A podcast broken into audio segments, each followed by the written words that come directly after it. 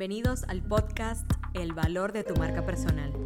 Mi nombre es Daniela Sarmiento y estoy muy feliz de tenerte aquí porque no hay mejor momento para definir el valor de tu marca personal que ahora. Este espacio es para ti si buscas nuevas oportunidades de desarrollo profesional. Prepárate para escuchar consejos y estrategias que despejarán tus dudas sobre tus propias capacidades. Tienes todo lo que se necesita para comunicar tu valor. Hola, ¿qué tal? Bienvenidos nuevamente al Valor de tu marca personal, un podcast que he creado para ti con mucho cariño y hoy justamente quise hablar de un tema que veo que está ocupando la mente de muchos de ustedes, porque se trata de poder saber qué mindset se debe tener para hacer un máster, especialmente si entendemos que el mindset como tal es la teoría de la percepción que tenemos sobre nosotros mismos y lo que podemos creer que podemos alcanzar. Según esa propia creencia, vamos a accionar o simplemente nos vamos a detener porque creemos que tenemos una debilidad. Y para eso hoy invité a Sandy Triviño, quien es antropóloga especializada en pedagogía y planificación estratégica de proyectos, creadora de Elevant Lab, y futura coach ontológico. También es emprendedora convencida de que ser personas creativas y productivas implica descubrir nuestro propósito y apostarle a nuestro bienestar. ¿Cómo estás, Sandy? Hola, Dani, muy bien, gracias por invitarme. No, un placer para mí tenerte. Así que cuéntame, yo te invité obviamente porque eres una persona que está muy involucrada con, con esta temática y entiendo que desde, desde las sesiones que, que, ofreces para que una persona pueda avanzar en sus proyectos, bien sea de, de máster o de posgrado, hay algunas situaciones incluso que la persona debería visitar mentalmente, si se quiere, antes de, de embarcarse en un proceso como este. ¿Cómo, ¿Cómo, lo ves tú? Sí, es importante poder eh, identificar en qué momento nos encontramos dentro del proceso de aprendizaje. ¿sí? Cada tipo de formación tiene sus propios desafíos y cuando logramos reconocerlos, también podemos diseñarnos frente a las distintas experiencias. Como tú decías, gracias a esta percepción que tenemos sobre nosotros nosotras mismas, desde ahí podemos actuar, desde ahí podemos tomar decisiones y por supuesto eso va a influir en los resultados que tenemos. Claro. ¿Y cómo ves tú que, que esa persona podría facilitar ese proceso para tomar la decisión? Porque estamos hablando que es una decisión incluso importante de dinero y de tiempo, pero ¿cómo, ¿con qué herramientas debería apoyarse para, para poder tomar esta decisión? Bueno, yo creo que en primer lugar el trabajo por objetivos te ayuda a ser más concreta o concreto con lo quieres. Si tú reconoces el para qué voy a hacer esta formación, tienes ya elementos incluso para elegir de todas las ofertas que existen actualmente, cuál es la más adecuada. Y también reconocer, como lo dije anteriormente, en dónde estoy, cuál es mi estado actual, qué recursos tengo disponibles, por ejemplo, eh, económicos, también sobre eh, mi disponibilidad de tiempo para realizar esta formación teniendo en cuenta que yo actualmente, o bueno, que esta persona actualmente tiene una, una rutina. ¿Cómo dentro de esa rutina va a incluir esta formación? Si es posible, dedicarle el tiempo que requiere y si la puedes articular con el resto de actividades que, estás realizando. Eh, en la experiencia que he tenido de acompañar y asesorar a varias personas, he notado como cuando sus formaciones están atadas o relacionadas a su propósito, es más sencillo poder iniciar y poder desarrollar estos, estos aprendizajes, ¿sí?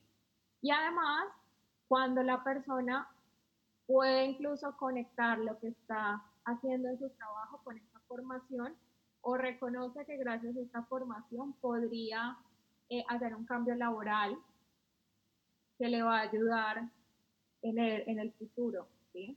Ahí hay un para qué, no solamente estoy haciendo una formación porque, no sé, me parece interesante, sino además de otros beneficios. Con esto no quiero decir que el que sea interesante no sea suficiente, pero también es un plus ver cómo lo que voy a aprender de esa formación lo puedo aplicar, ya sea en el trabajo que tengo en este momento o en el trabajo que quiero tener eh, en el futuro eh, cercano o bueno, a largo plazo.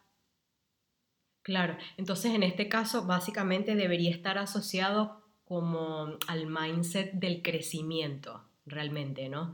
De, de, buscar que estás actualmente en una situación que, que quizás no, no es mala la situación a nivel profesional, pero te has dado cuenta quizás que has necesitado para incluso tener mayor beneficio económico o para poder tener una posición distinta incluso en otra empresa, que haciendo un máster o, sí, un posgrado directamente, podrías obtener esta certificación, pero que va de la mano realmente es un crecimiento personal más allá de lo profesional. Es así, ¿no?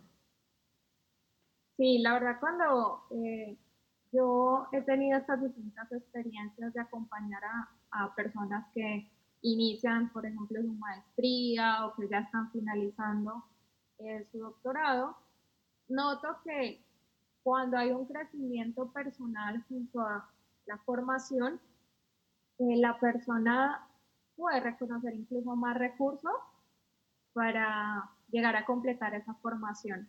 Sí, creo que esto también lo podemos ir desarrollando más adelante y es como cuando aprendemos, no solamente se trata de adquirir conocimientos, sino también aprender a aprender.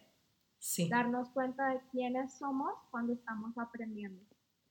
Claro, y, y un poco viendo lo que lo que tiene que ver ya más con, con, esa mentalidad de crecimiento y por qué justamente o cuáles son esos factores que impactan en ese tipo de mentalidad, porque algunas veces, bueno, suele pasar que, que no tienes el mindset indicado, pero tu, tu trabajo te está empujando a que tomes esa decisión.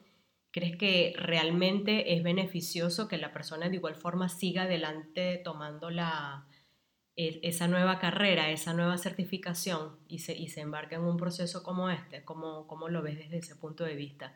Cuando es ese factor externo el que te está empujando más allá de que si hayas tenido o no más que consolidado ese mindset de, de querer crecer, porque todavía estás inseguro. Claro, ahí en, en, estos casos me parece importante primero identificar por qué en, en, ese trabajo, en esa organización de la que hace parte la persona, se le está pidiendo esta formación. ¿sí? Mm. Y cómo la persona está alineando sus desafíos personales y profesionales con los objetivos de esa organización. ¿sí? Mm. Y ya eh, específicamente sobre este mindset para poder iniciar una, una formación de, posgrado, considero que es importante reconocerte como aprendiz. ¿sí? Cuando haces un posgrado, usualmente ya tienes una experiencia laboral. Y quizá en estas ocasiones el volver a empezar, el decir, no sé, el encontrarte de nuevo en un, en un contexto eh, universitario, por ejemplo, puede eh, ser un desafío para algunas personas. ¿sí? Entonces, al reconocerse como aprendiz y como principiante, es poder decir, sí, ya tengo una experiencia laboral, tengo varios conocimientos en esta área, pero concretamente en esta formación soy aprendiz y soy principiante. ¿Qué, va a ¿Para qué le va a servir a la persona verse de esta manera? Y antes de continuar, quiero invitarte a que te sumes como miembro fundador de la membresía Influence Factory. una membresía que he creado especialmente para ti para darte acompañamiento continuo y ayudarte a definir tu marca personal. Para más información visita mi página web www.daniela-sarmiento.com. El guion es el del centro. Te espero. Por ejemplo, el momento de establecer estándares. Si recién estoy empezando y me exijo tener resultados de experto o de experta, es muy posible que vaya a sentir frustración, que sienta eh, dificultades para pedir ayuda, que llegue a un punto incluso como de sentir que porque no estoy logrando los resultados que quiero en este aspecto concreto, es para mí o no soy capaz. Claro, ahí viene un poco la disparidad entre lo que es el, deseo y el planteamiento de un objetivo claro, ¿no? Porque puedo querer algo, puedo, puedo desear que, tener algo, pero resulta que se va a volver tan complejo que a lo mejor simplemente no lo voy a poder lograr en, esas cuatro semanas, en, en esos tres meses o seis meses que determiné según voy avanzando, obviamente, en un tipo de programa como, como esos. Hay programas de un año, programas de dos años, dependiendo el que, el que se escoja. La idea es que obviamente la persona pueda ir a la par del, del tiempo incluso que te, que te, que te determina esa, esa universidad en particular y no que lo, lo extiendas sin necesidad, ¿no? Pero justamente eso, como llevar el, el ritmo de exigencia justamente es algo también que te va a hacer ganar una habilidad que quizás previo a ese máster no, no conocías o simplemente no habías experimentado o habías intentado mejorar porque no habías tenido la necesidad, que es un poco lo que la gente veo que muchas veces no entiende, ¿no? Como, ah, bueno, esto es una certificación más, no. Incluso este tipo de programas está diseñado para que el alcance sea tal Incluso, bueno, muchas personas luego de terminar un proceso como este tiende a, cambiar incluso el rumbo laboral, como, como algunas veces nosotros incluso en otras conversaciones lo hemos hablado, entran en un proceso, bueno, justamente por un cambio de posición dentro de la misma empresa y resulta que la persona o termina el máster con esa mentalidad de desarrollo tan, tan, tan sólida, que incluso define tener su propio emprendimiento, crear su propio negocio o simplemente poder forzar otras habilidades que incluso, o reforzar, mejor dicho, habilidades que incluso las tenía olvidadas, que, que incluso eran natas y las redescubrió como parte del máster y aprovecha insertarse en otro mercado laboral. No sé cómo, si tú como parte de tu experiencia del día a día también has visto algo parecido donde justamente la persona, sobre todo al final, que se puede volver un proceso bastante fuerte, fuerte tratar de terminarlo, ves que la persona simplemente dijo que ya yo sé por qué necesitaba esto y justo ahora al final es que me doy cuenta cuál es el objetivo real al que yo quería llegar. Y ahí es donde comienza a establecer un plan real para seguir avanzando en su carrera.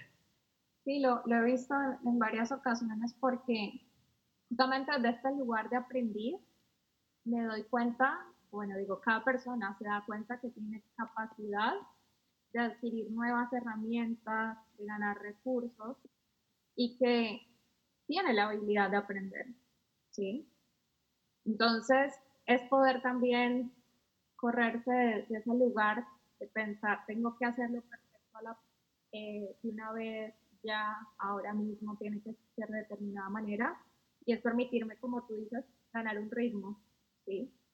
Ir trabajando por etapas, reconocer cuál es mi propia manera de, de aprender, además diseñar una manera que, que la persona considere que, que, se articula con el resto de su vida y que además puede disfrutar, ¿sí?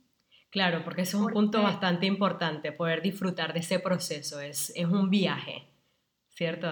Sí, que no es lo mismo eh, aprender porque te toca, porque tienes la presión de que si no lo aprendes ya eh, de pronto no te van a dar el ascenso, a poder decir, bueno, un momento, ¿cómo quiero vivir esta experiencia?